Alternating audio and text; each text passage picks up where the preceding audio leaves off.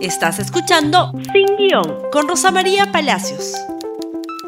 Muy buenos días y bienvenidos nuevamente a Sin Guión. Empezamos esta mañana cargada de noticias y ayer hemos tenido dos eventos políticamente importantes. El voto de investidura y en simultáneo la presentación de una moción de vacancia por incapacidad moral contra el presidente de la República. Hay en este circo una pista más, porque es un circo de dos pistas, que es la censura contra el ministro de Salud, que se va a debatir el próximo jueves. Es decir, anoche el Congreso le ha dado la confianza, lo ha investido, le ha dado 64 votos favorables al gabinete de Aníbal Torres, pero el jueves va a censurar a uno de sus ministros. ¿Ustedes entienden algo? No, no, no se entiende nada. Pero en fin, acá tenemos, por favor, la carátula de el discurso. Voto de confianza, hashtag, con su hashtag, ¿ah? consensos por nuestro pueblo. Aníbal Torres, presidente del Consejo de Ministros. Esto es el mensaje dirigido al Congreso de la República. Yo suelo coleccionar estos documentos, aunque ustedes no los crean, impresos, tengo muchos desde hace muchos años.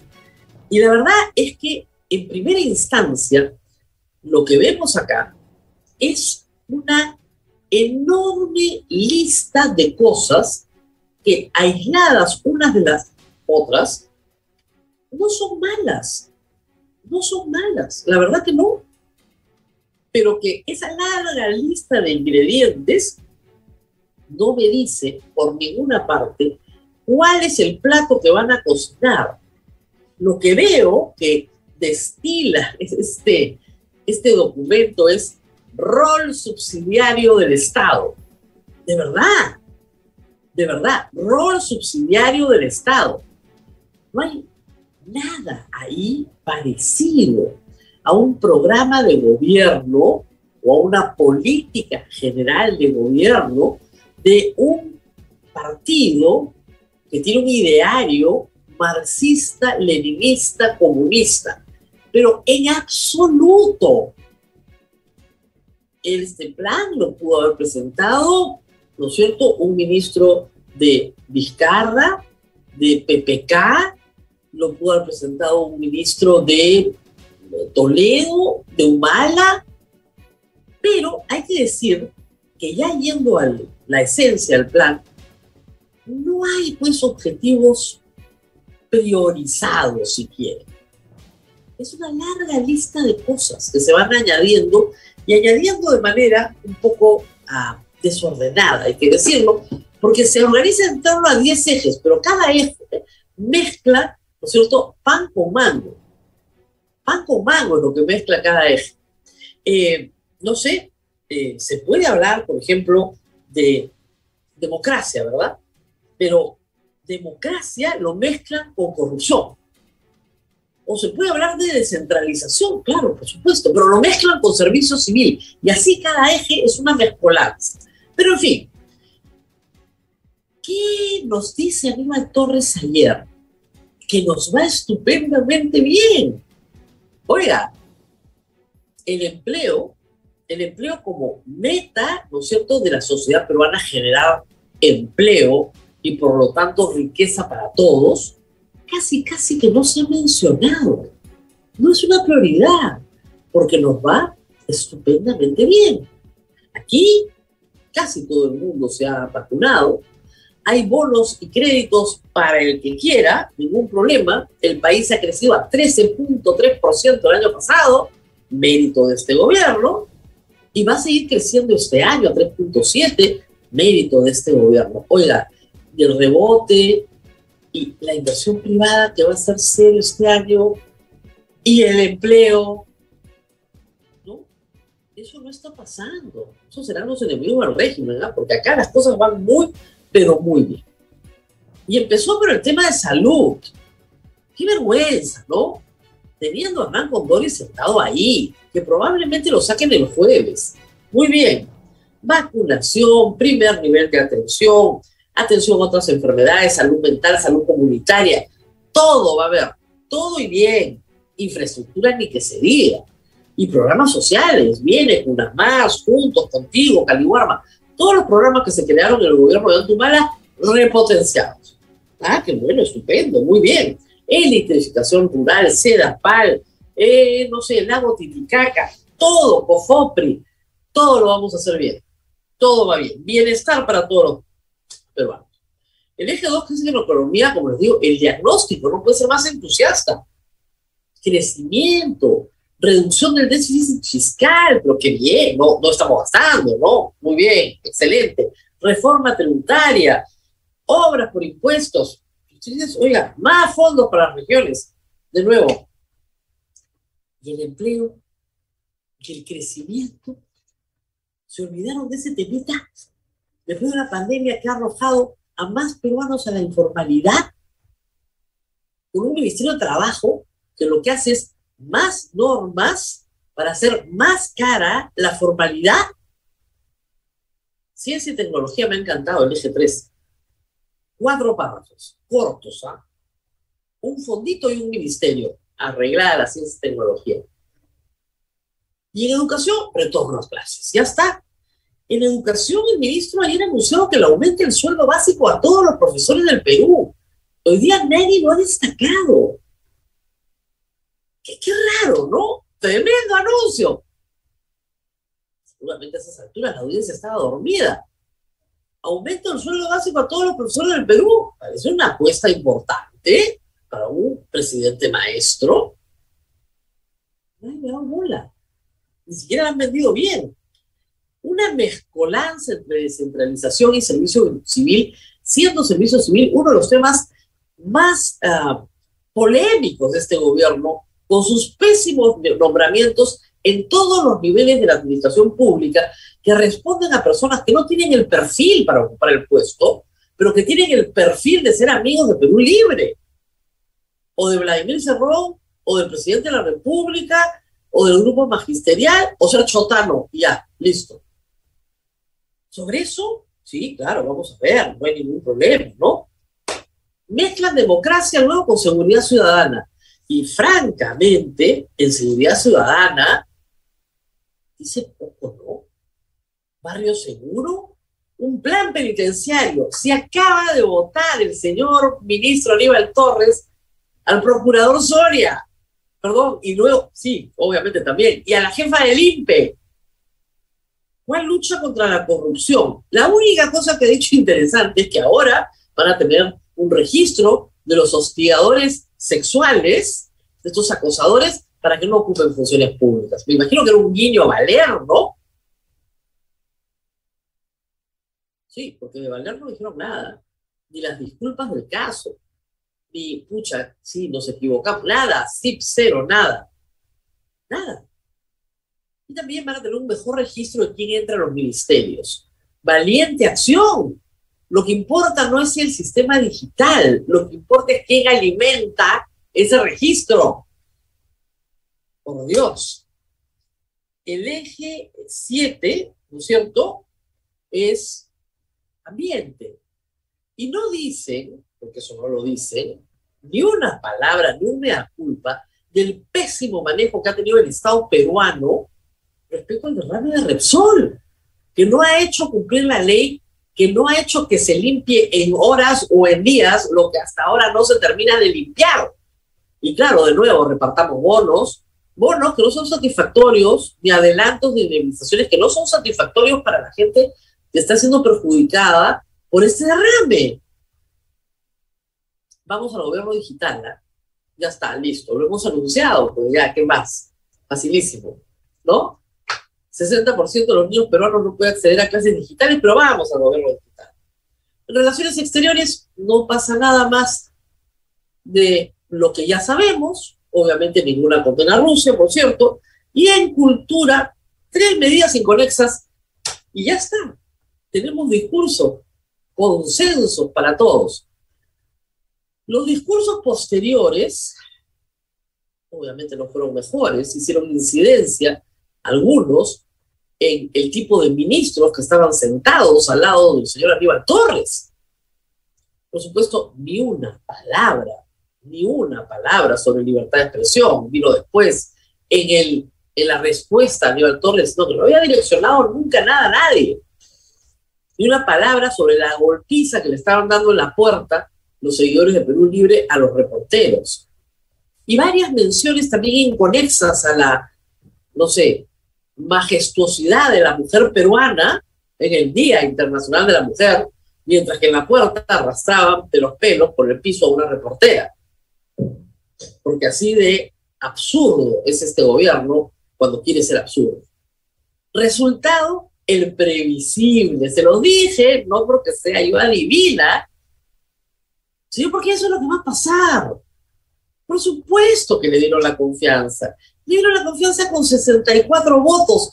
Por favor, Martín Hidalgo hizo una tablita anoche, anoche mismo. Ahí tienen 64 a favor, 58 en contra y dos abstenciones. Hay que decir que los 58 en contra han estado modificando su voto ya con la pantalla abierta. ¿Para qué? Porque se iban a abstener. Es decir, si el gobierno tenía menos de sesenta y tantos votos, es decir, si habían más nos que sí, corrían rápidamente a abstenerse, porque igual querían que siguiera siendo primer ministro porque no quiere negarle la confianza a Aníbal Torres, porque no quieren arriesgar su disolución. Ese es todo el problema. No quieren arriesgar su disolución. Pero hay que ver quiénes votaron. Evidentemente a favor Perú Libre, Juntos por el Perú, ¿no es cierto? Y Perú Democrático. Esa es la bancada de gobierno, esas tres, perfecto. Obviamente en contra, Fuerza Popular, Avanza País y Renovación. Sin duda ni murmuraciones. Lo divertido acá, lo divertido, obviamente los del Partido Morado también en contra, lo anunciaron en todo momento, coherentes con lo que dijeron. ¿Dónde están los aliados del gobierno? En Acción Popular, 12 votaron a favor, incluidos los niños, ¿ah? 12, pues, ahí está la fuerza. Ahí está la fuerza. En APP se partió la votación, cuatro votaron a favor, nueve en contra y dos abstenciones. Ahí está, pues, esa es la fuerza del gobierno. Obviamente Podemos también se partió, Somos Perú también se partió. Entonces, ¿por qué tiene 64 votos el señor Aníbal Torres? Porque tiene el apoyo de Acción Popular, de Alianza para el Progreso, de Somos Perú y de Podemos. Un poquito, ¿no? Pero lo suficientes para llegar a 64. Podría haber sido investido con 40 votos, ojo, ¿ah? Ahí no había ni con 40 votos, no había ningún problema. Siempre y cuando los sí sean mayores a los nos. No se necesita 66 votos, como han dicho varios. ¿Qué nos está diciendo el Congreso? Que Aníbal Torres ha podido correr calato por el hemiciclo, igual le iban a dar la investidura.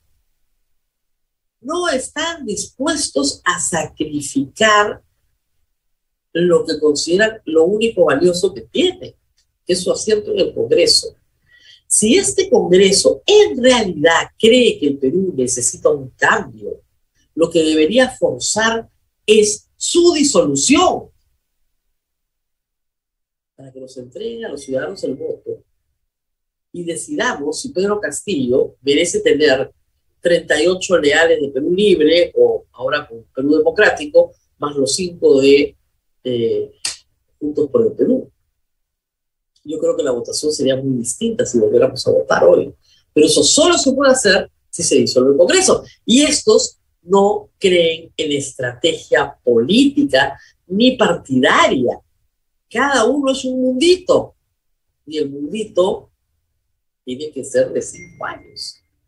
Muy bien, se ha presentado ya formalmente una moción de vacancia por incapacidad moral permanente contra el presidente de la República. Esta es más larga, tiene más contenido, tiene más hechos, pero todos ellos en realidad no aluden a la incapacidad moral, sino a la incapacidad de gestión del presidente de la República, Hecho que a estas alturas ya es poco controvertido, ¿no es cierto? Que el presidente no tenga capacidad de gestión, creo que pocos lo, lo podrían discutir. Ahora, que eso sea incapacidad moral, es otra historia. Y esa es la historia que tendrá que probar, ¿no es cierto?, las bancadas que han suscrito esta moción. Presentaron la moción con 50 firmas y dada la cantidad de firmas, hay que decirlo, era interesante saber si cuentan con los 52 votos para admitir a Trump. Pero la señora eh, María del Carmen Alba, por obligación reglamentaria, ya puso en conocimiento del el presidente de la República la moción. Y digo obligación reglamentaria porque el reglamento del Congreso obliga a la presidenta del Congreso, apenas se presenta una moción con más de 36 firmas, que es el número legal mínimo, a ponerle en conocimiento del presidente de la República. Y así se ha hecho ayer. Esto es parte del trámite legal. En los momentos en que se iba a presentar la moción, esto fue lo que dijo el congresista Montoya. Quería informarles que en el transcurso de la mañana se presentó la moción de vacancia con 50 firmas, que son básicamente de la bancada de Renovación Popular, de Fuerza Popular, de Avanza País y después aislados a las otras bancadas, algunos, algunos congresistas de las otras bancadas. De Alianza para el Progreso hay cinco, de Somos Perú hay dos, y no me acuerdo los otros, lo van a ver, va a ser publicado en pocos minutos ya en la web del Congreso. Como eran tantas firmas, la verificación de cada una de ellas ha tomado tiempo, porque se verifica en la parte administrativa. Por eso he demorado colgarlo en el, Congreso y que pueda yo comunicárselo a ustedes. Pero ya se cumplió la tarea de presentar la moción de vacancia. Ahora se va a dar cuenta en el pleno de hoy o en el pleno de mañana y se fijará la fecha para que el presidente venga al Congreso a hablar.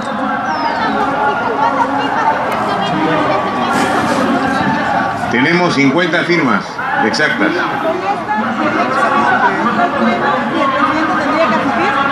Se da cuenta al pleno, si se acaba la parte administrativa, que es el control de cada una de las firmas, sería hoy día, si no, en el siguiente pleno. Congresista, es decir, con las 52 firmas, con 52 votos, si los obtienen en el pleno, podrían hacer ya llegar Eso al viene presidente. ya en el debate.